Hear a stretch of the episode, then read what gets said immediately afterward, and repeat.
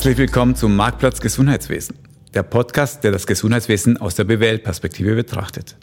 Mein Name ist Alfred Sangerer, ich bin Professor an der ZHW für Management im Gesundheitswesen.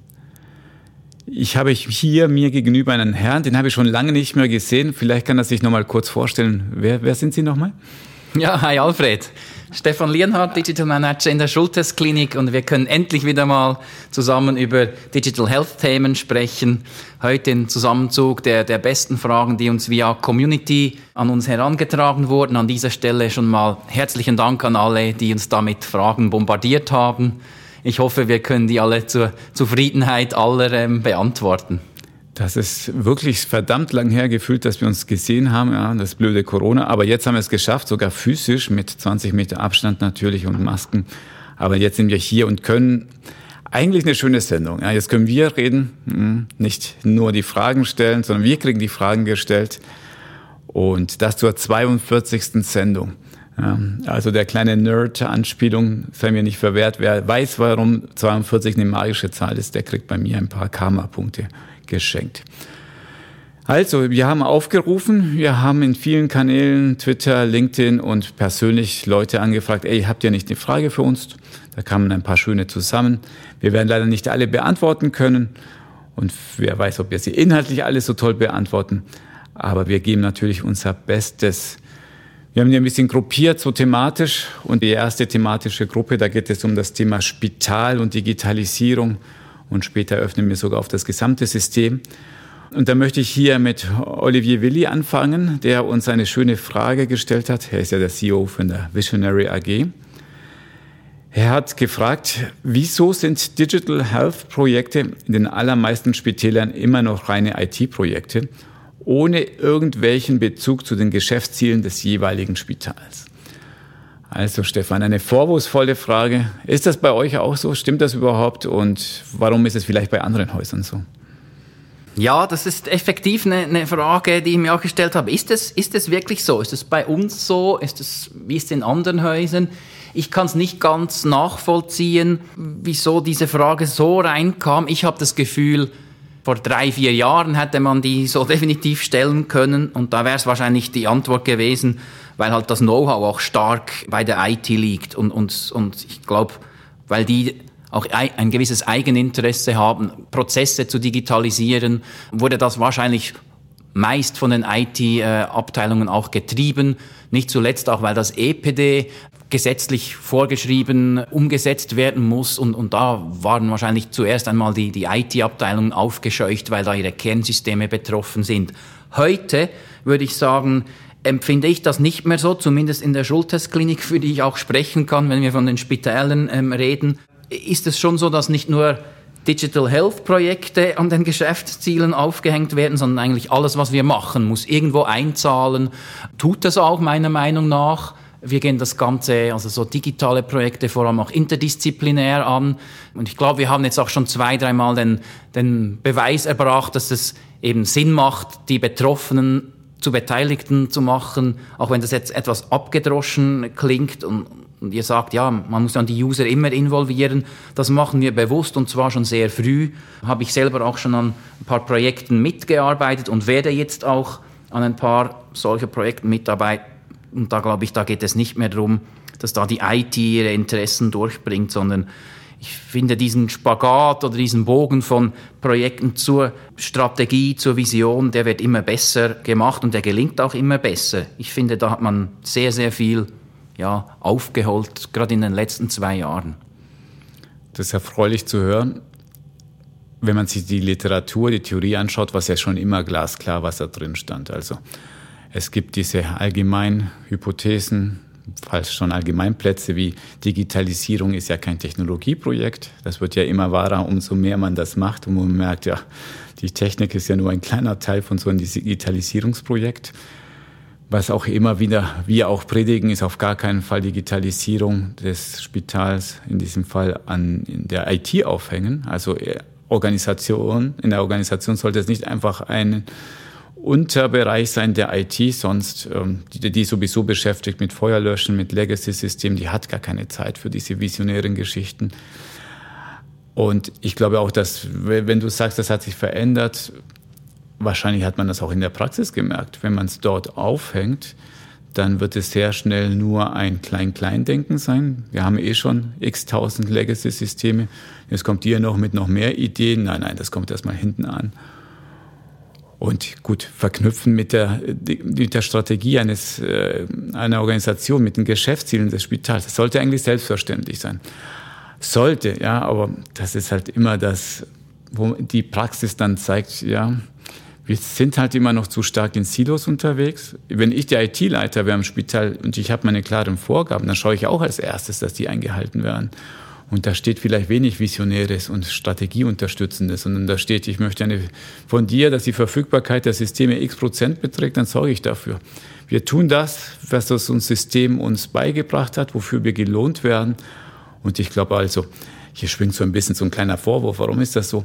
Also ich glaube einfach mal wieder, dass das System dran schuld ist, dass wir darüber nachdenken müssen, wie diese, diese große Vision, wir digitalisieren uns, wo ist die bei uns im Haus aufgehängt? Es ist keine IT-Vision. Und dann, wenn das verstanden ist, dann wird sich die Frage bald erledigen. Es ist klar, dass Digital Health nicht ein IT-Projekt ist. Gehen wir mal zur zweiten Frage, eine anonyme Frage über Twitter. Das hört sich doch immer schon geheimnisvoll an, ja. Was kommt denn da wohl? Was kommt denn da für eine, sage ich mal, äh, vielleicht äh, gefährliche Frage, vielleicht politisch aufgeladene Frage? Ich lese sie mal vor, mal sehen, wie aufgeladen die tatsächlich ist. Also, anonym möchte wissen, wie hat sich die Kommunikation im Spital durch Corona verändert? Wie informiert man die Belegschaft in so einer Krise und über so lange Zeit? Da bin ich froh, Stefan, dass du da bist. Erzähl doch mal, wie, informiert man eure Belegschaft über jetzt bald, nee, mehr als ein Jahr inzwischen? Ja, das ist in der Tat eine spannende Frage. Und schade, dass es anonym war, aber verstehe ich, äh, ähm, ja, habe beim Durchlesen zuerst gedacht, okay, Kommunikation im Spital geht es darum auch gegenüber Patienten oder Zuweisenden oder ist es wirklich effektiv intern? Ich habe es auch so verstanden, wie hat sich die interne Kommunikation verändert und das ist in der Tat sehr interessant, weil wenn ich jetzt mal so ein Jahr zurückblättere, März 2020, Corona hat, ja, gab gerade den ersten Lockdown, man hatte wirklich viele Leute im Spital nicht mehr vor Ort. Auch bei uns gab es Homeoffice. Da gab es dann schon Diskussionen. Ja, wie, wie, machen wir das? Wie regelmäßig, ähm, wie regelmäßig informieren wir? Wie transparent? Machen wir das eher wirklich proaktiv oder sind wir eher zurückhaltend? Ja, da waren wir am, am Anfang auch gerade ein bisschen nicht am Anschlag, aber überfordert. Was sind die, sind, sind die richtigen Kanäle? Und haben da, glaube ich, auch einen guten Mix gefunden zwischen Plakataushang, äh, Infos in Garderoben, Briefe, die dann nach Hause geschickt worden sind oder E-Mails. Und so nach einer gewissen Zeit haben wir unseren Weg und auch die Flughöhe gefunden. Jetzt von den Kanälen her gesprochen, viel natürlich übers Intranet und über E-Mail. Was wir aber gemerkt ha haben in der Kommunikation ist, dass sie sehr ja, heterogen geworden ist, dass man nicht ein Mail an alle machen kann und dem Arzt das Gleiche erzählen, dass jetzt ab morgen vielleicht, sag ich jetzt mal, Maskenpflicht oder Besuchsverbot ist. Da musst du den Fokus, wenn du mit Ärzten sprichst, auf was anderes legen oder setzen, als wenn du mit Leuten aus der Hotellerie oder aus der Hauswirtschaft also, oder aus dem Marketing sprichst. Also individueller kommunizieren, fast, fast schon personalisiert dass die Leute nur noch die Infos kriegen, die wirklich auch für sie relevant sind. Das haben wir gemerkt, dass, dass das Bedürfnis da ist, dass man auch von unterwegs auf Informationen zugreifen kann. Etwas, was unsere, ja, unsere Systeme nur erschwert zulassen, dass, dass man von unterwegs auf Dokumente oder Informationen zugreift. Äh, das hat auch in der Schultersklinik äh, dazu geführt. In anderen Spitalen weiß ich, dass das schon eingeführt worden ist, sind so die, die Mobile Intranets, die Lösungen, wo du auch aufs Smartphone der Mitarbeitenden kommst, wo du auch die Frontline-Worker, wie man sie, oder Blue-Collar-Worker, wie man sie schön nennt, im Spital sind das dann Ärzte, Physios, äh, Hauswirtschaft, Pflegende, die halt nicht den ganzen Tag wie ich am, am Computer sitzen und, und fast 24-7 Access haben, sondern die, die schwierig erreichbar sind, aber gerade eben sehr, sehr wichtige, in Krisen gerade sehr wichtige ähm, Funktionen und Rollen, dass wir wirklich auch, ähm, ja, die, die eben auch via Smartphone erreichen.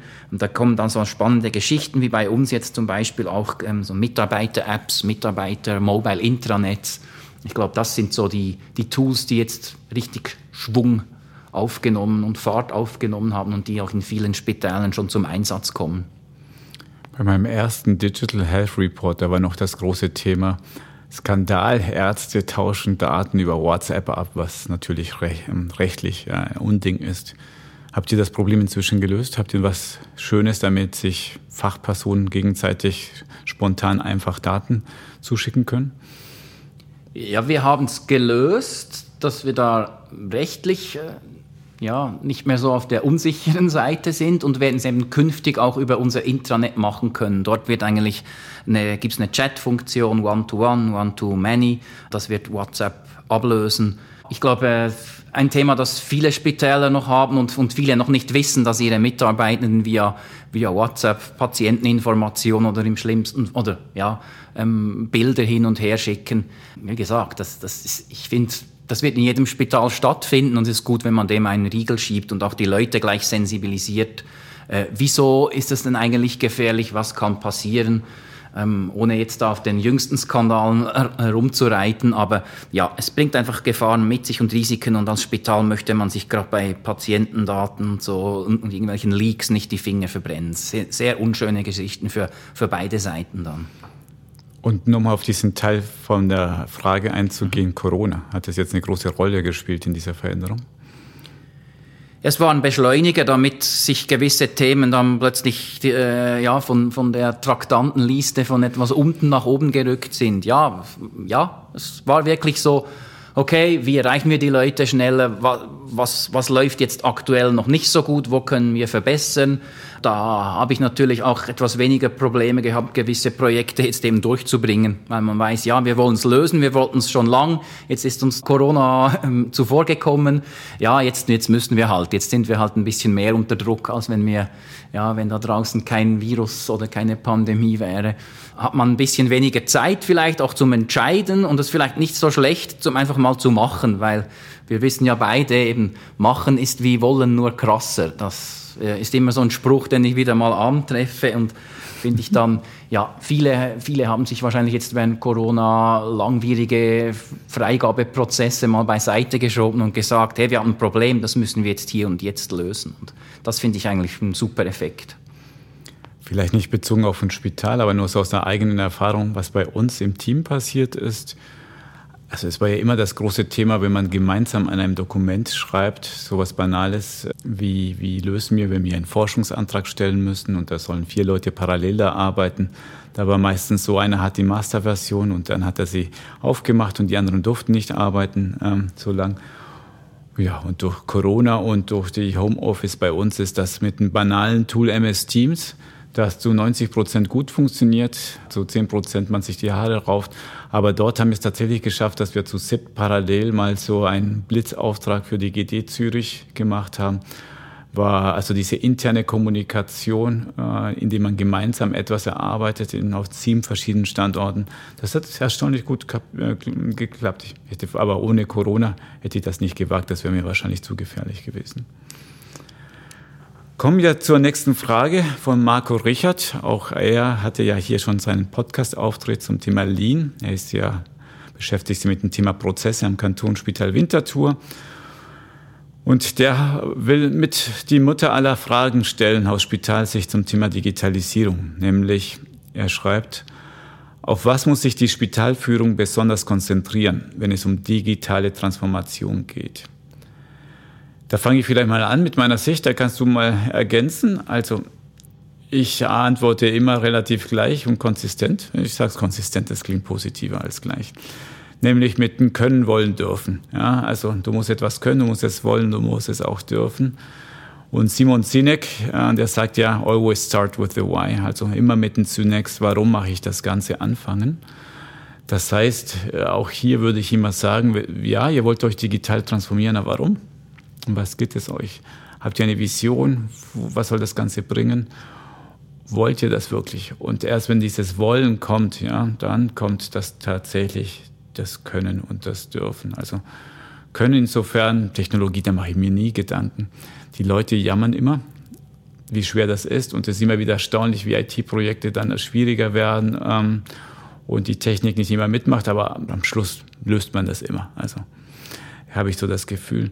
Das Thema dürfen, ja, das, das ist das tatsächlich das, was ich dann als Sicht Spitalführung noch vor dem Können machen würde, nämlich habe ich jetzt die richtige Organisation, habe ich jetzt die richtigen Leute, habe ich so einen Stefan Lienhardt bei mir im Haus, der das Ganze mitkoordiniert und gestalten kann. Wie incentiviere ich meine Mitarbeitenden? Es sind viele, viele Fragen, die die passieren erstmal auf einem Flipchart mit einem Team, ja, oder kann auch elektronisch natürlich sein. Das hat noch nichts mit, ich kaufe teure Technologie, ich habe, mir irgendwelche künstliche Intelligenz, Internet of Things, was auch immer für Buzzwords ins Haus geholt, sondern das gute alte Management, das gute alte, die gute alte Strategie. Das alles als erstes, würde ich mal sagen. Dies, darauf konzentrieren und dann folgt der Rest. Siehst du das ähnlich, Stefan?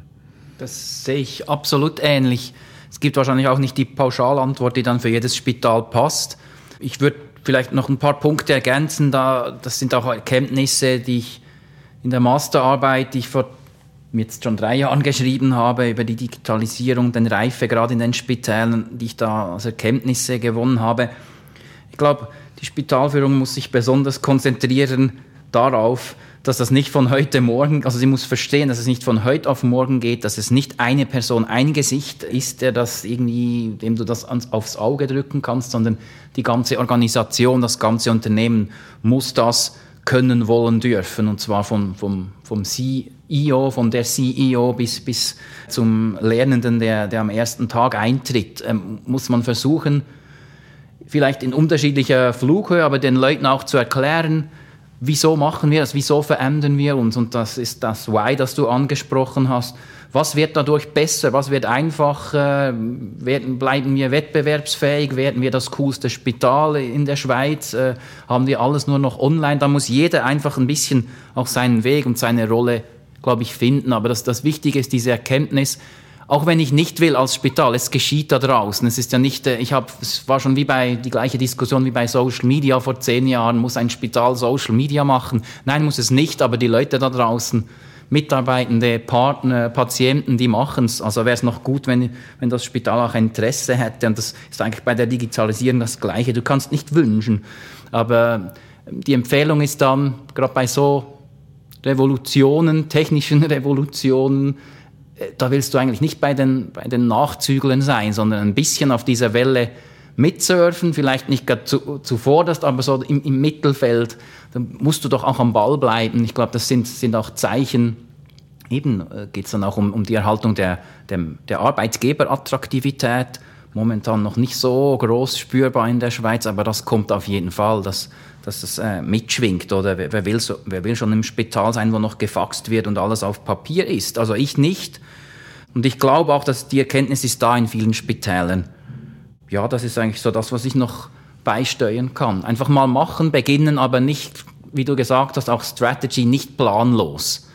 Das ist vielleicht schon mal gut, äh, so ein paar Projekte loszutreten, ohne die 80-seitige Digitalstrategie zu haben. Aber es ist dann eben doch gut, um wieder die, die Anfangsfrage aufzugreifen von, von Olivier Willi. Ja, dass es eben äh, nicht IT-getrieben ist und, und dass es wirklich eben äh, ja, eigentlich alle Bereiche betrifft. Und, und ich finde, da hat sich aber eben einiges getan in der Spitalwelt. Und man tut ein bisschen Unrecht, wenn man da immer noch sagt, die seien konzeptlos, strategielos unterwegs. Der Marco begnügt sich nicht mit dieser großen Ebene, sondern er möchte auch noch weiter wissen, welche Prozesse sollten besonders unter die Lupe genommen werden. Ich habe vielleicht eine geteilte Antwort darauf. Also es gibt ja eine Strategie, dass man sagt, wir schnappen uns einen Patientenpfad und überlegen von Patientin kommt an, bis sie verlässt unser Haus. Was passiert denn da alles? Und versucht diesen Patientenpfad zu optimieren. Das ist wahrscheinlich so der ja, Textbuchbeispiel und das ist der Traum und natürlich gleichzeitig äh, unglaublich schwierig, weil so viele verschiedene äh, Institutionen da beschäftigt sind, Berufsgruppen. Das ist wirklich so die Mutter aller äh, Digitalisierungsprojekte. Wenn man sich diesen End-to-End-Prozess anschauen würde. Klingt toll. Äh, wir versuchen es auch immer wieder durchzusetzen. Mal gucken, ob es uns auch gelingt, hier mal von der Forschungsseite mal das einmal durchzudeklinieren in einem Spital. Da haben wir gerade Forschungsgelder beantragt dafür. Der zweite Weg, den ich dort sehe, ist das Thema, schaut euch mal an, was eure Mitarbeiter und Mitarbeiterinnen so den ganzen Tag machen. Was verursacht am meisten Kopfweh? Und vielleicht die Prozesse, ja, wo die sich viel beschäftigen und viel Kopfweh verursachen, vielleicht hier als erstes in, in Betracht ziehen. Also eigentlich genauso das, was der Marco Richard auch aus dem Lean kennt. Warum nicht in der Digitalisierungswelt übernehmen? Und wenn ich sehe, dass so eine Ärztin, Arzt zu 20 Prozent ein Patient ist und zu 70 Prozent äh, in Meetings dokum sitzt, Dokumentation schreibt, Verlaufsbeschreibungen macht, ja, vielleicht sollte man vielleicht die Prozesse mal anschauen, ob, gucken, ob wir sie nicht da entlasten können. Die dritte Frage, ja, das ist etwas, das aus deiner Arbeit wieder stammen könnte, nämlich Umsetzungsbarrieren, möchte der Marco wissen. Woran könnte die digitale Transformation scheitern? Hast nach drei Jahren die Zahlen immer noch im Kopf oder soll ich sie dir vorlesen, was du damals gesagt hast? Nein, die Zahlen habe ich, hab ich schon ein paar andere wieder in der Zwischenzeit im Kopf. Aber ähm, ja, ich weiß nicht, ob es mal, unbedingt Zahlen dazu braucht. Oder damals waren so Umsetzungsbarrieren, ja, war einerseits äh, finanzielle Ressourcen, die bereitgestellt äh, werden müssen. Das war Top 1 übrigens mit 62 Prozent deiner Befragten haben gesagt, finanzielle Mittel, oh, daran scheitert es im Moment. Okay, siehst du, in dem Fall immer noch dass das liebe Geld. Fehlendes Know-how bei, ähm, bei Management, Entscheidungsträgern. Ich denke, das war, war sicher eines der, der drei häufig, am häufigsten genannten. Ja, 52 Prozent. Also jeder Zweite hat gesagt, und das ist schon noch spannend, ja, fehlendes Know-how bei der Führung. Das ist so ein Tritt nach oben. Ja. Die haben da oben keine Ahnung, wie man das macht, deswegen passiert auch nichts. Und dann waren es wahrscheinlich auch noch Rahmenbedingungen, die, die irgendwo genannt waren. Wahrscheinlich in den Top 3 nicht, aber irgendwie so lässt das der, der Regulator, ist das überhaupt im, im regulierten, im streng regulierten auch Gesundheitsmarkt möglich? Lässt man das überhaupt zu? So die technologischen Barrieren würden wahrscheinlich auch genannt werden. Ja, und mit 46 Prozent sind sie immer noch wichtig, also, aber weniger wichtig als die anderen. Was tatsächlich noch in den Top 3 war, ist die fehlende Vision und Strategie. Also, was wir vorhin gesagt haben, das kommt nicht nur aus der Theorie, sondern wenn du die Praktiker befragst, dann kommt das da auch raus. Ja, wir wissen nicht, wohin wir mit unserer Digitalisierung hinwollen, was ja per se nicht nach einem guten Plan klingt. Und zum Schluss der Marco, der war wirklich fleißig, das waren viele Fragen, ähm, diesmal aber aus Patientensicht. Was wird sich denn für die Patienten verändern? Äh, was wäre denn so deine Top-Antwort, wenn ich das Spital in zehn Jahren besuche bei euch? Stefan, was wird sich dann verändert haben? Ja, ich hoffe, es wird, wird schnell, es wird einfacher zugänglich für, für Patienten, an, an ihre Gesundheitsdaten zu kommen. Transparenter, wahrscheinlich auch ein bisschen einfacher, wenn ich jetzt so die Prozesse, du hast vorhin gesagt, diese Patient Journey, die, die tut mir ab und zu ist noch, ist noch, würde ich sagen, eine Patient Odyssey nicht nur bei uns, in, in einigen Spitälern, was ich da immer wieder höre oder, oder erlebe, auch oder an mich herangetragen wird, ist zum Teil schon auch noch irgendwie ja, zum Kopfschütteln.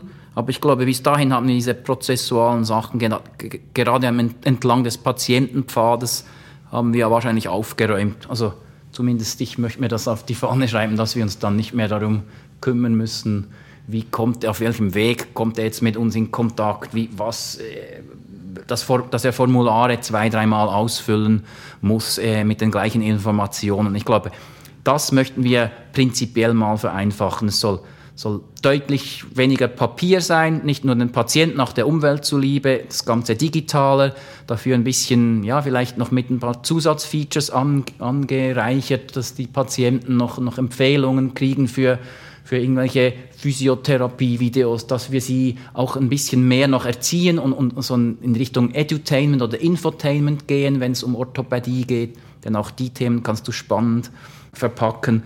Und ich glaube, für die Patienten wird es vor allem einfach zeitgemäßer, benutzerfreundlicher. Das, das wäre mir selber ein, ein, Anliegen, wenn Sie mit dem Spital kommunizieren, wenn Sie Informationen suchen, vom Erstkontakt bis aber auch der zur Nachversorgung. Das Ganze soll unkomplizierter und vielleicht mobiler werden, orts- und zeitunabhängiger. Das sind so die Entwicklungen, die ich in, in naher Zukunft sehe, die wir, die wir auch sicher hinkriegen. Aus Patientensicht würde ich sagen, klingt gut, macht mal. Das war jetzt bisher einfach, ja, Komplexitätslevel, weil wir waren ja noch Organisationsstufe Spital unterwegs. Jetzt, das reicht hier den Roger Wanner nicht. Er ist ein Gastroenterologe, der dich kontaktiert hat über LinkedIn. Und der stellt eine größere Frage nach dem großen Ganzen, nämlich, wer sollte den Lead bei der Digitalisierung übernehmen? Und jetzt wird es politisch, das BAG, Bundesamt für Gesundheit. Nach dem Corona-Datenschlamassel Private, leicht suggestiv die Frage. Nach der EID-Abstimmung die FMH. Also, Stefan, wer soll hier die Fahne vorantragen, wo Digital Health draufsteht? Ja, das ist, ist wahrscheinlich schwierig zu sagen, der oder die oder diese, dieser Verband oder diese Instanz, sondern es ist wahrscheinlich Sache. Ich sehe so die Aufgaben ein bisschen verteilt oder die, die, die Rahmenbedingungen und so die, die Spielwiese, die muss vielleicht schon auf politischer Bühne mal definiert und abgesteckt werden. Das ganze Rechtliche auch, dass man da wirklich die, die Weichen stellt und, und das sicher dass das nicht irgendwo im stillen Kämmerlein erarbeitet wird, sondern mit, mit bestehenden Gremien, die wir durchaus im Gesundheitswesen haben. eHealth Swiss, ähm, IG eHealth, ähm, wie sie alle heißen. Da hat es genug kluge Köpfe, die sich mit, seit Jahren mit, mit digitalen Themen äh, rumschlagen drin. Ich würde würd sicher die zu, zu Hilfe ziehen. Aber das muss mal offizialisiert werden, damit für alle die Spielregeln klar sind. Und dann würde ich sagen, ist, sind sehr viele Player gefragt. Leistungserbringer, Lieferanten, die Industrie, also da können sehr viele, ich glaube, da muss man sich wirklich überlegen, wer, wer kann, wer soll welche Rolle einnehmen, aber so das an einer an einem Gremium oder einem am BAG aufzumachen, ich glaube, das oder aufzuhängen, das, das finde ich wäre wär falsch. Einverstanden, dass es viele am Schluss machen müssen. Meine Sicht wäre, dass wir aber schon mehr zentrale Impulse bräuchten. Ja, und ich weiß, das Thema Föderalismus, heilige Kuh in der Schweiz, als Ausländer muss ich immer sehr vorsichtig sein. Meine, meine Bewilligung ist schnell wieder gelöscht. Ich würde mir mehr Bindendes, mehr Verpflichtendes aus einer zentralen Stelle wünschen. Ob es das BAG ist, die muss wahrscheinlich zunächst sich selbst dort auf Vordermann bringen. Also Stichwort Fax und Co möchte ich nicht so sehr das äh, Schwert drüber richten, wie weit die da sind. Ich mag immer noch, was die Deutschen gemacht haben mit ihren Health Innovation Hub. Beim letzten ähm, Clubhouse-Session ähm, hatten wir ja eine Dame von dort und diese Mischung aus, ja, einerseits von der Politik institutionalisiert, diese äh, Organisation mit Geld ausgestattet, aber gleichzeitig so ein, ja, so ein Startup-Feeling ohne Geschichte, mit äh, vielen auch sehr schlauen Leuten aus Industrie besetzt und die mal machen, die nicht einfach jetzt mal nur monatelang diskutieren und alle abholen, sondern Ideen entwickeln und dann mit starkem Rückenwind, die, die haben keine Macht, die können aber zur Politik gehen und sagen, guck mal, ja, digitale Gesundheitsanwendungen, ich würde die so und so gestalten, macht mal, ja, und super vernetzt sind und diese Dynamik, die, die, die würde ich mir auch wünschen in der Schweiz. Ja. Das heißt, das wäre wahrscheinlich meine, ja, meine Empfehlung, wie so ein Vitaminspritze, ja, das Schweizer Gesundheitswesen, so ein zentraler Impuls. Und am Schluss, dass es so eine Public-Private Partnership sein muss, ja. Nur bei den Behörden Sachen aufzuhängen, ja, ja, schwierig nur Private zu überlassen und die Hände davon wegzulassen. Ja, meine Impfung.ch ist ja im Moment sehr präsent bei uns. Auch schwierig. Aber es gibt auch diese leuchtende Beispiele. Es gibt halt die, ja, die App, unsere äh, Corona-Kontakt-Tracing-App, äh, Kontaktwarnung-App. Das ist wieder so ein schönes Beispiel, wo es gelungen ist. Und das zu analysieren und besser zu verstehen, was läuft da gut und wie können wir noch mehr von solchen Leuchtturmen haben, das wäre mein Vorschlag zu dem Ganzen. Kommen wir mal weg von den großen Fragen und hin Richtung Technologie. Ein gewisser Privatdozent Florian Liberatore von einem gewissen Institut WIC hat hier gefragt, wer wird als erster durch künstliche Intelligenz, äh, KI, ersetzt? Der BWLer oder der Mediziner? Ja, ähm, ich hatte ja letztes Jahr das Vergnügen, da mich mit so, ja, so ein Dutzend AI-Experten zu unterhalten aus Schweizer Spitälern. Und Also das Bild ist diffus. Künstliche Intelligenz im Moment wird ja vor allem eingesetzt, also A, experimentell, es ist ja noch nicht, dass es fest äh, sich durchgesetzt hätte, und B, vor allem so mit allem, was mit Bildern und Bilderkennung zu tun hat. Das heißt, so die Radiologen, Radiologinnen da draußen, die sind da eher federführend. Und was da schon passiert ist, hat mir der eine Arzt erzählt, ist, gucken Sie mal hier in der Radiologie, machen Sie die Tür auf zu unserem Sekretariat. Da waren früher zehn Personen, jetzt ist nur noch eine Person da. Also da wurde tatsächlich als erstes die Administration, äh, wurde dort tatsächlich den Arbeitsplatz da äh, redundant gemacht, um das äh, euphemisch auszudrücken. Das heißt, tatsächlich könnte es sein, dass zunächst nicht der Mediziner und die Medizinerin äh, an Galgen geht, äh, sondern die unterstützenden Funktionen. Jetzt, das ist jetzt nur bei einem Bereich so gewesen. Heißt ja nicht, dass grundsätzlich künstliche Intelligenz A durch so Jobverlust geht. Das ist die Mutter aller Fragen. Da streiten sich viele. Ja, es gehen Arbeitsplätze verloren, es entstehen neue. Wie ist die Bilanz? Ich weiß es nicht. Ja. Und das Zweite ist, die Botschaft, die ja immer wieder ausgestrahlt ist, diese Technologie ist nicht da, um Menschen zu ersetzen. Also dieser Kernprozess der Anamnese, der Therapiebegleitung, der Pflege, das wird so schnell nicht durch irgendeine Maschine oder App oder künstliche Intelligenz ersetzt. Das heißt tatsächlich, glaube ich, da jetzt nicht an den großen Jobverlust und äh, dass da radikal sich ändern wird, wie unsere Spitäler zusammengesetzt wird, das glaube ich nicht. Siehst du das ähnlich? Bin ich absolut bei dir, ja. Es kommt sehr darauf an, auf welchen Fachbereich du, man abzielt bei dieser Frage. Da gibt es solche, wo ich schon auch das Gefühl habe, das wird ein bisschen, da hat es einfach auch AI schwierig. Aber also AI ist auch, hat auch verschiedene Ausprägungen. Ist es denn ein System, das dir sehr schnell Diagnosen liefert, das dir hilft, bei der, eben, wie du es vorhin gesagt hast, in der Bildgebung, Dermatologen äh, muss man zu AI auch nicht wirklich befragen wollen oder ist spannend mit denen zu sprechen, weil die sind auch sehr stark davon betroffen. Ein Gynäkologe oder Orthopäde ist vielleicht noch ein bisschen weiter weg, aber es kommt immer darauf an, von was für, ja, was, von was für AI-Lösungen sprechen wir denn. Ich sehe es aber wirklich auch gleich, ich sehe es als, nicht als Substitut, sondern als Ergänzung Natürlich werden Jobs auch, auch verschwinden, aber wie du es gesagt hast, es gibt neue, vielleicht mehr in Richtung Data Science im Spital dann. Fände ich auf jeden Fall spannend und kann ich mir auch bei uns sehr gut vorstellen.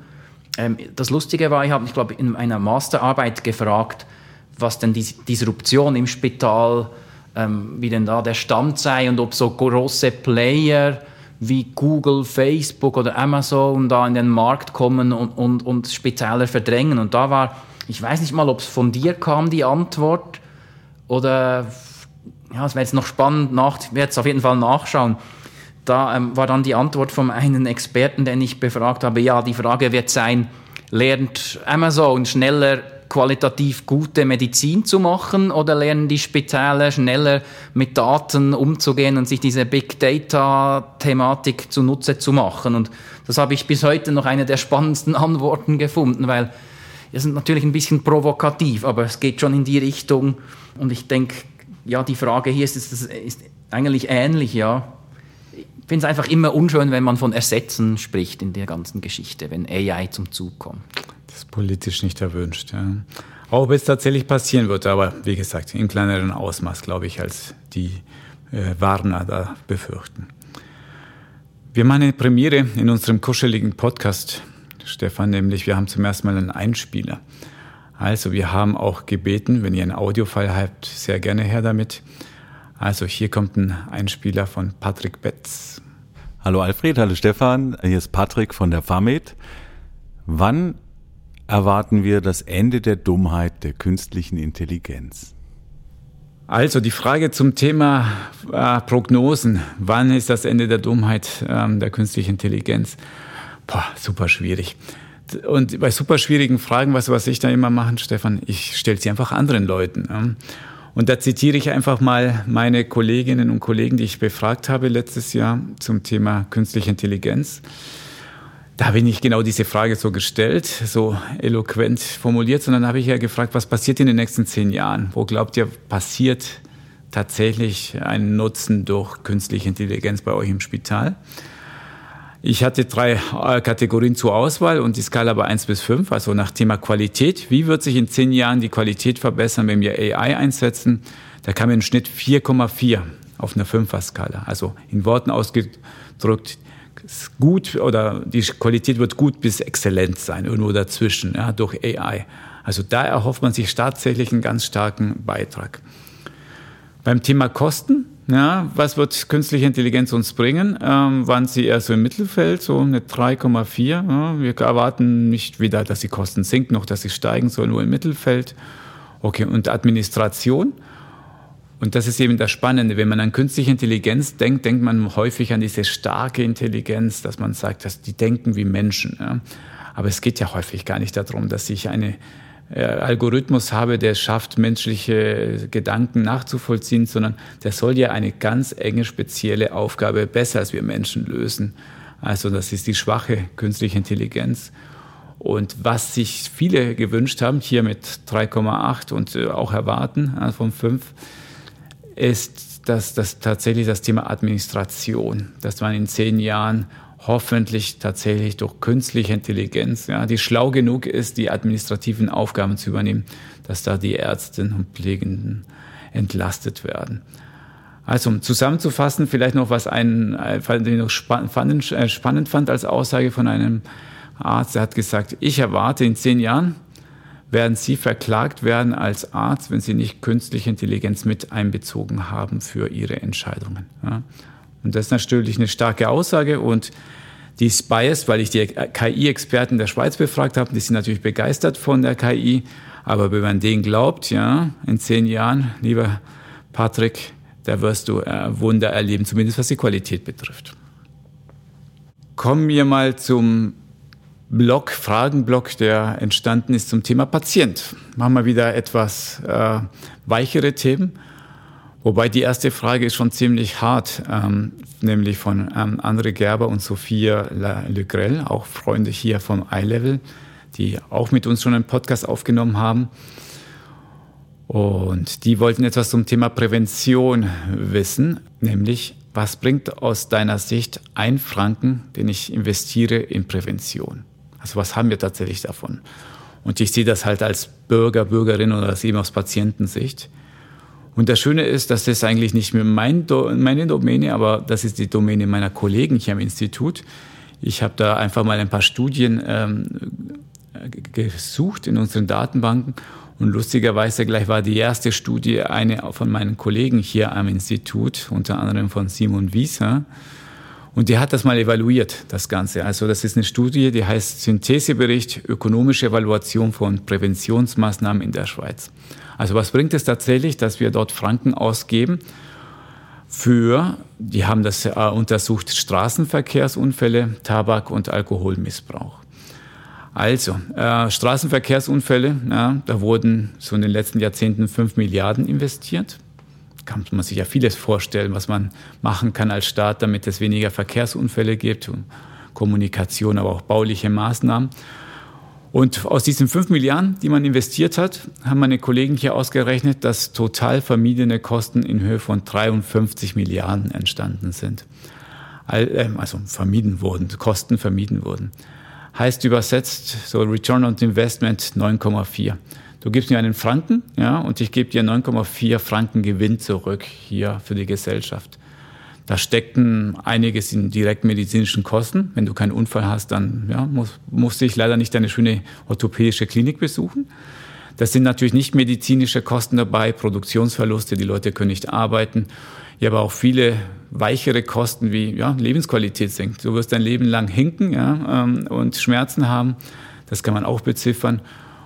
Aber auf jeden Fall, die Summe ist gewaltig. Also Faktor 9 beim Thema Tabak ist es noch eindrücklicher. Da haben wir einen ähm, Return on Investment von 41. Also gib mir einen Franken, den ich nehme und dann mache ich Verhaltensprävention. Die Leute sollen gefälligst weniger rauchen und werde dir 41 Franken sparen. Das ist auch gewaltig. Und zum Schluss Alkoholmissbrauch auch Return on Invest 23. Ja, wenn du schaffst, dass die Leute weniger Alkohol trinken, das, äh, da wurde in dem Jahr, das hier untersucht wurde, 2007, 22 Millionen ausgegeben. Äh, und dann aber damit 520 Millionen verhindert. Also, wir können zusammenfassen, was wir schon spontan wussten. Ja, Prävention lohnt sich. Man kann ziemlich gut quantifizieren. Ja. Der Return on Investment zwischen 9 und, und ähm, 40, da würde jeder Investor hier Tränen in den Augen bekommen. Äh, die anschließende Frage ist, wenn es so toll ist, wieso machen wir denn noch mehr davon? Ja, mein Gott, ja. Du gibst halt das Geld aus, ein BAG für eine Präventionskampagne, aber den Gewinn, weniger Schmerzen haben andere. Ja. Also das ist, da steckt kein tolles Geschäftsmodell dahinter. Das heißt, wenn wir sowas machen wollen, dann muss es ja meistens auch von dem Staat an sich kommen. Sonst wird da zu wenig passieren. Und es passiert zu wenig im Bereich Prävention. Jakob Tiebel von DocBox hat noch eine Frage gestellt, so Richtung Patienten, nämlich, wo müssen im Sturm und Drang der Digitalisierung moralische Grenzen in Hinblick auf die Beziehung zum Patienten gezogen werden? Also das Thema Ethik, Moral, moralische Grenzen, Digitalisierung, ist es etwas, was dich beschäftigt, Stefan? Ja, das, das beschäftigt mich in der Tat. Ich finde das auch eine wichtige Diskussion, die, die lieber früh als spät eigentlich geführt werden sollte. Es gibt auch verschiedene Aspekte dort. Also das eine ist mal, dass man niemand ausschließt durch, indem man sein Unternehmen einfach durchdigitalisiert und dann hast du einfach solche die halt klassisch Offliner sind, egal ob alt oder jung, ähm, die dann nicht mehr Zugang haben zu gewissen Services oder nur sehr umständlich. Heute ist es ja in vielen Spitälern noch umgekehrt, dass die Onliner eher umständlich auf Informationen zugreifen können. Das ändert sich aber, wie wir schon diskutiert haben. Aber ich glaube, dass man, dass niemand verloren geht auf dieser Reise, die ja nicht nur Unternehmen, Spitäler und dann entsprechend auch die Mitarbeitenden und dazu zählen natürlich auch die Ärzte, die den meisten oder häufigsten Kontakt haben mit Patienten, sondern eben auch die Patienten, auch die muss man mitnehmen. Und auch dort gilt es, Vertrauen aufzubauen, denen neue Technologien auch, auch näher zu bringen. Und dort sehe ich dann eher die Aufgabe zum Beispiel des Bundes, um nochmal auf die Frage, wo ist Digitalisierung aufgehängt, zurückzukommen. Das steht so auch in der Strategie 2030, ist das, glaube ich, 2030, ja oder? Ja. Mhm. Ähm, steht dort auch, man will die Gesundheitskompetenz der Bevölkerung auch verbessern und, und dazu zähle ich insbesondere heute auch die digitale Kompetenz, wenn es um Apps geht, welche empfiehlt man, äh, bei welchen Krankheitstypen werden welche Tools oder Gadgets vielleicht empfohlen. Das finde ich, finde ich sehr spannend. Aber um auf die Frage von Jakob zurückzukommen, finde ich eigentlich dass es jetzt eben nicht darum geht, auf Biegen und Brechen alles, alles äh, zu digitalisieren und auch Prozesse und vor allem menschliche Interaktionen, die im Medizin und im Spitalumfeld sehr wichtig sind, der, der direkte menschliche Kontakt, dass man versucht, dort um, um jeden Preis ähm, alles zu verschlanken und, und, mit Robotern auszustatten, da, da bin ich eigentlich absolut dagegen. Und das ist auch ein Zitat, oder auch eine Aussage, die, die unsere Direktorin Andrea Ritzma mir mal geäußert hat, als, es, ähm, als wir der Erarbeitung unserer Digitalisierungsstrategie äh, um, als es darum ging, als sie gesagt hat, hey, aber bitte nicht um jeden Preis und das Menschliche will ich hier in, in unserer Klinik nicht verlieren wegen dem, sondern die Leute sollen durch die Digitalisierung, also die Leute, unsere Mitarbeitenden und, und gerade die Pflegenden oder Ärzte, die sollen mehr Zeit haben, um sich eben um dieses menschliche, um diese empathische Komponente auch zu kümmern, wegen der Digitalisierung. Nicht, dass da plötzlich ein Putzroboter ins, ins Zimmer kommt und dich putzt und ja, es ist jegliche irgendwie so Menschlichkeit verloren gegangen. Das funktioniert in anderen Kulturkreisen vielleicht schon besser, aber hier in der Schweiz wäre das ein Skandal, denke ich, oder es wäre eine Katastrophe und finde ich auch nicht etwas, das man unbedingt fordern oder fördern sollte. Von dem her ethische Diskussion wichtig. Ähm, noch wichtiger dann, wenn es um, um so Entscheidungsfindung geht, da denke ich, da wird es künftig mehr ein Miteinander auf Augenhöhe geben zwischen Arzt und Patient und diese, diese Patient, wie sagst du dem, Patient Empowerment, ähm, das, das, findet statt. Der Patient wird mündig und will, will mehr mitdiskutieren. Und ich glaube, da ist wichtig für die Mediziner auch Rücksicht zu nehmen auf die, auf die Wünsche der Patienten, weil die werden diese künftig sicher vermehrt äußern und einfordern. Kommen wir zum letzten Themenblock von heute, nämlich das habe ich betitelt, das EPD und andere Killer-Applikationen.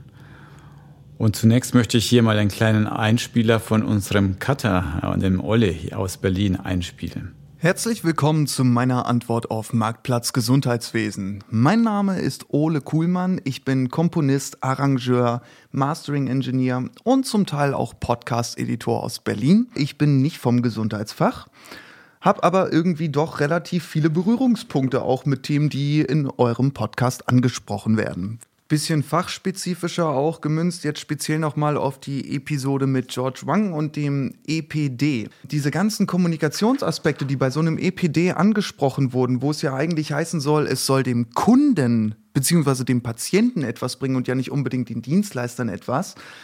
Und es funktioniert quasi etwas wie eine Dropbox für jemanden wie mich, der nicht im Medizinbereich tätig ist, wie ihr das seid ist da eine ganz grundsätzliche Frage, nach welchen Parametern würden denn Fachleute bestimmen, was ist, was ist, sage ich mal, die Datengrundlage für ein EPD? Was danach kommt von Olle ist eine Frage zum Thema, ich übersetze mal in die Schweizer Realität, äh, was bringt mir das elektronische Patientendossier EPD wirklich? Also Stefan, was, was, wie überzeugst du eigentlich einen Patienten, Patienten, ey, das EPD, hm, das ist eigentlich eine feine Sache? Ja, Alfred, das würde ich ja sehr gerne, oder? Ähm, entschuldige den Lacher, oder? Ich, ich, ich überzeuge noch gar niemanden, weil ich selber noch nicht weiß, wie es dann schlussendlich, äh, was kommt und in welcher Form und was möglich wäre. Das so eine elektronische Patientenakte oder ein Dossier, wie man es auch immer nennt, dass das einen Mehrwert bringt in seiner Grundidee, ja.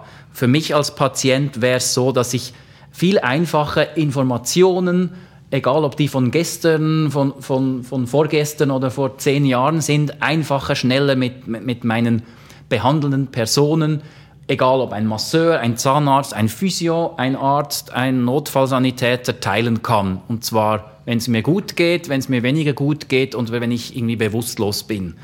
Ähm, dass die Leute auf die aktuellsten Gesundheitsdaten von dir Zugriff haben, egal ob das irgendein Papierdokument ist, das du gekriegt hast, irgendeine Diagnose, ein Röntgenbild oder ob du dein Patientendossier mit deinem Schrittzähler oder was zum Geier auch für ein Smart Gadget du trägst oder auf oder in dir vielleicht sogar trägst, dass du diese Daten schnell synchronisieren kannst und, und schnell den, den nötigen Leuten temporär zur Verfügung stellen kannst. Das, das wäre so der Mehrwert. Die ganze Kommunikation mit den, mit den Leistungen zu erbringen soll, soll einfacher werden und ich kann vielleicht meine, meine Daten, wenn ich jetzt eine ältere Person bin und, und vielleicht nicht mehr so digital unterwegs, Zugriff geben meinen Kindern, dass die ähm, auch Zugang haben, etc. Jetzt das, was aber halt geplant ist in, in der Schweiz, der letzte Stand, den ich hatte, war, tönt ein bisschen anders, oder das war dann eher eben diese PDF-Ablage, die aber halt unvollständig ist. Und ich glaube, ähm, ja, da kann man noch ein bisschen warten, bis, bis da ja, die nächsten Informationen auch vom, vom Bund und, von den zuständigen Stellen kommen. Aber in der, in der heutigen Form ist es relativ schwierig, die Mehrwerte dem Patienten zu kommunizieren.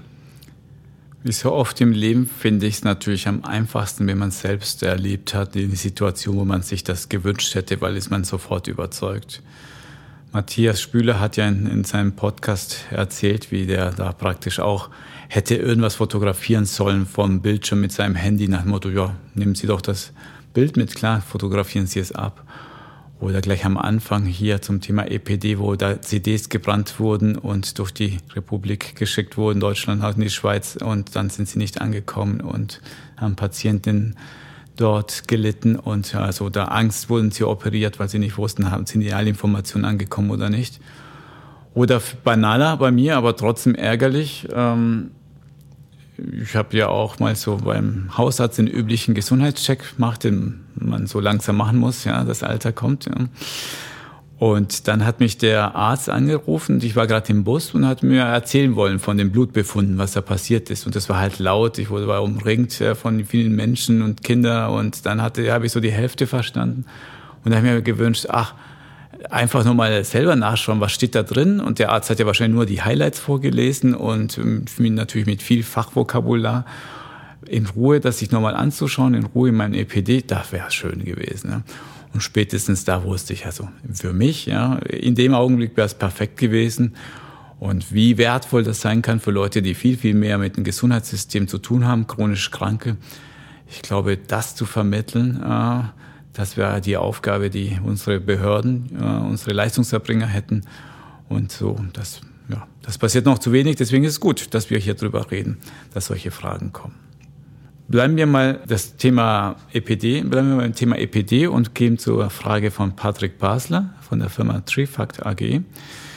Der wollte wissen, und die Frage habe ich Ihnen nicht vordiktiert, nämlich, wie wird das Thema EPD heute in der Weiterbildung integriert und bekannt gemacht, so dass die Akzeptanz schneller steigt? Also, der Patrick scheint ein EPD-Freund zu sein. Er möchte, dass wir drüber reden. Und ich kann natürlich hier für unsere Weiterbildung reden. Also besuchen Sie den MAS äh, Managed Healthcare. Nein, ähm, wir haben ein Modul, das heißt koordinierte Versorgung. Und dort wird tatsächlich auch das Thema EPD äh, thematisiert. Was das EPD jetzt kann, was kommt und ja, der arme Dozent muss dann jedes Mal seine Folien aktualisieren, jedes Mal, wenn er es wiederholt, weil zwischen zwei Durchgängen ist immer was Neues passiert und in Verschiebung gekommen. Also wir bemühen uns natürlich schon, so den Ist-Zustand sollte jeder, der bei uns eine Weiterbildung besucht, dass er das mitkriegt. Aber viel spannender finde ich noch die Diskussion, die ich dann führe, äh, dann mit meinen Studierenden, Weiterbildungsteilnehmenden ist, wie sollte es sein? Also was sind denn diese Use Cases, diese Situationen, wie ich es gerade beschrieben habe, wo man sich eine EPD wünscht? Was müsste es können, damit es unser Gesundheitswesen A aus Patientensicht, ja, aber B natürlich aus Gesamtperformance-Sicht nach vorne voranbringt? Und dann, dann entsteht natürlich so dieses, dieser freie Geist, diese Ideen, was man alles machen könnte. Man muss das wieder runterbremsen. Thema Machbarkeit, Finanzierbarkeit, also nur Wünschbarkeit reicht nicht. Das lernt man schnell.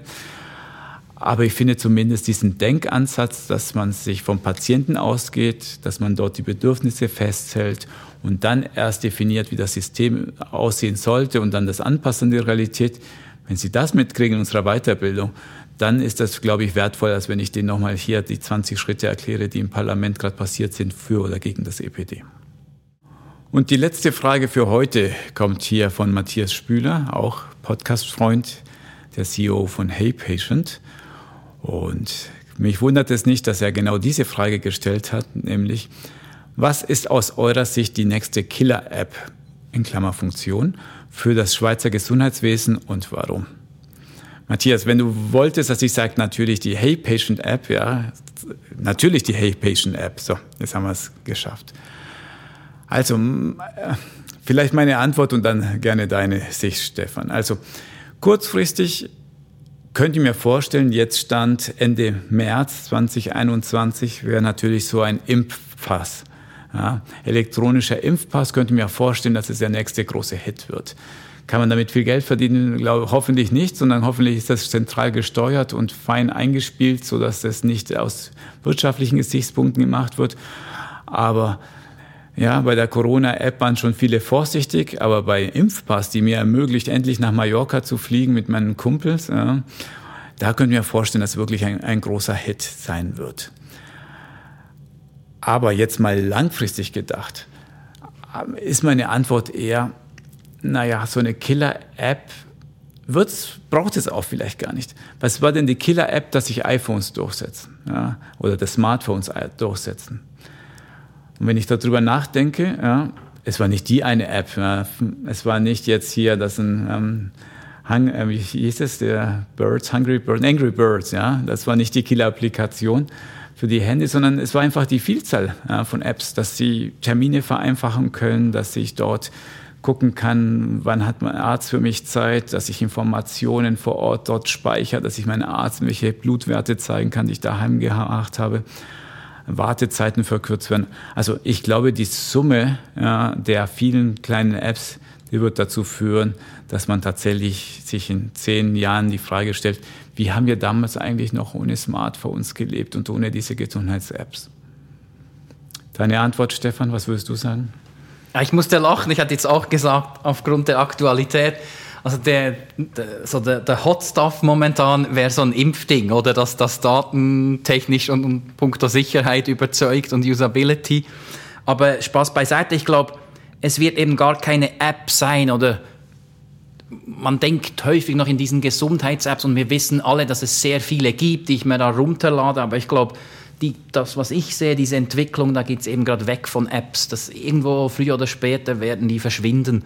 Ähm, und es werden so, ich glaube, ja, du kannst recht haben, dass es vielleicht äh, ein Sammelsurium ist, irgendein Gadget oder irgendein Webservice, der verschiedene Funktionalitäten vereinigt. Ich glaube eher, dass es vielleicht sogar ein Gadget wird, dass das der nächste next big thing wird. Vielleicht ist es eben dann jetzt nicht der primitive Schrittzähler, der mittlerweile auch Uhr ist und, und, und mir die Kilometer und Höhendifferenz anzeigt, sondern sonst irgendwas, was, was irgend, wahrscheinlich ist es gar nicht so eine komplexe Funktion, sondern es ist wie vieles, das sehr erfolgreich ist, irgendein einfaches Problem wird gelöst. Jetzt leider weiß ich nicht welches, sonst würde ich dieses, diese Lösung entwickeln und wäre dann ein gemachter Mann.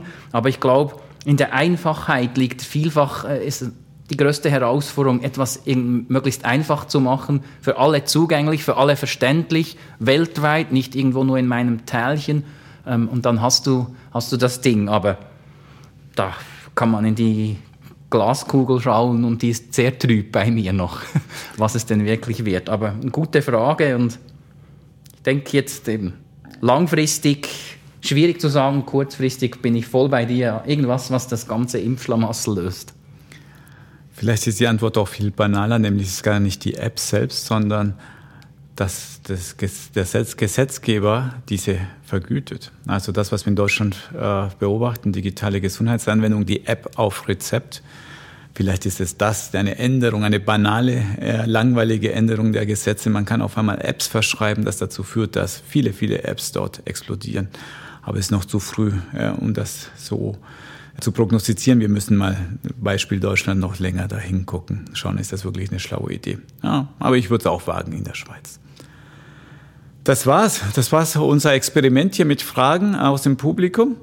Weiß nicht, wie dir das ging, Stefan, aber einerseits super spannend, aber auch anspruchsvoll. Ja? Ich, das sind nicht triviale Fragen, die wir hier gestellt bekommen haben. Es ist äh, nicht ganz einfach, weil sehr viele Themen, weil die Themen von Leuten kommen, die, die selber eine Meinung zu all den Geschichten haben, die, die auch nicht irgendwie erst seit gestern im Gesundheitswesen zu tun haben. Es wäre spannend, dass vielleicht die, die Fragen aufzugreifen und in der nächsten Clubhouse-Session, die wir ja mittlerweile auch veranstalten, in unregelmäßigen Abständen, das mal mit den, mit den Fragestellenden so zu diskutieren und jeden Einzelnen auf die Bühne zu bitten.